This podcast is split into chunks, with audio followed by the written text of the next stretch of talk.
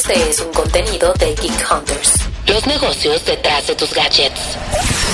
El Geekend. Para tener un fin de semana tecnológico desde ahorita. Hola Geek Hunters, yo soy Leo Luna y fíjense que hace unos días pregunté en mis redes sociales qué harían si pudieran ser gato por un día. Yo creo que me iría a conocer la ciudad desde otra perspectiva. Entraría a esos recovecos, a esos huequitos a donde solo ellos pueden entrar aunque también probablemente aprovecharía su superpoder de dormir 20 horas seguidas y estar hermosamente acostado todo el día. Lo mejor de ser gato, comer, dormir, no trabajar, ser un vago. Si yo fuera gato por un día, yo me sentaría en lo más alto de mi torre rascadora para gatos y observaría cómo todos son tan insignificantes y están al servicio de mí porque yo soy el rey del mundo. Y eso ahora lo pueden experimentar de una forma diferente con el juego Stray.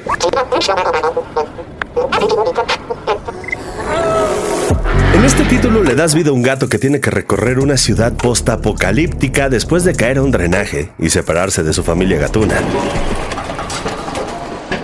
Su objetivo es poder escapar de ese lugar y reunirse de nuevo con ellos. Y pues hay varias cosas que se tienen que comentar de Stray. Por ejemplo, si eres amante de los gatos te vas a volver loco, porque tienes la posibilidad de rascar madera o alfombras, dormir y maullar a voluntad, cosa que se ha vuelto una locura en redes sociales. ¡Juego del año! Puedo maullar a voluntad. ¡Juego del año! Además, puedes recorrer la ciudad y alcanzar lugares altos gracias a la agilidad felina y tirar botes de pintura y botellas. Todo una gozada, la verdad. También es un juego divertido, ya que para seguir avanzando tienes que ir resolviendo acertijos, encontrar elementos que te ayuden a encender máquinas, encontrar llaves e ir ubicando cuáles son las zonas correctas para poder brincar y llegar a lugares clave en la historia. Es un juego de exploración con algunos toques de acción. Y ahora quiero detenerme un poco en la estética del juego. Se ve muy bonito. No es una animación fotorrealista ni aprovecha todo el poder gráfico de la consola en la que la estés jugando, pero la atmósfera que se crea a tu alrededor, todo gris con algunos toques de color gracias a los anuncios neón y los diferentes planos que crean las casas, lo convierten en una experiencia visual que sabe bastante bien. Les tengo que comentar que durante todo el juego sentí una nostalgia de una civilización que se fue y una nueva que nacía. Era como visitar un lugar que ya conocías, pero estaba un poco cambiado. Y todo eso envuelto con la gran banda sonora del juego, la verdad es que lo convierten en toda una experiencia.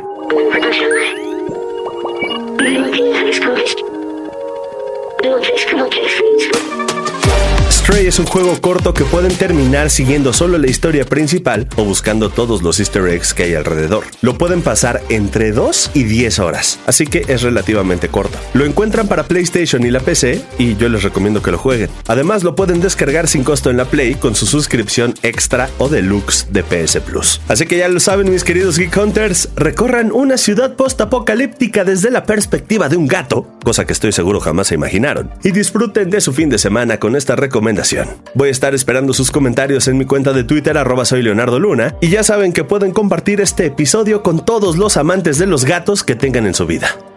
Buen fin de semana. Geek Hunters es un podcast de Grupo Expansión.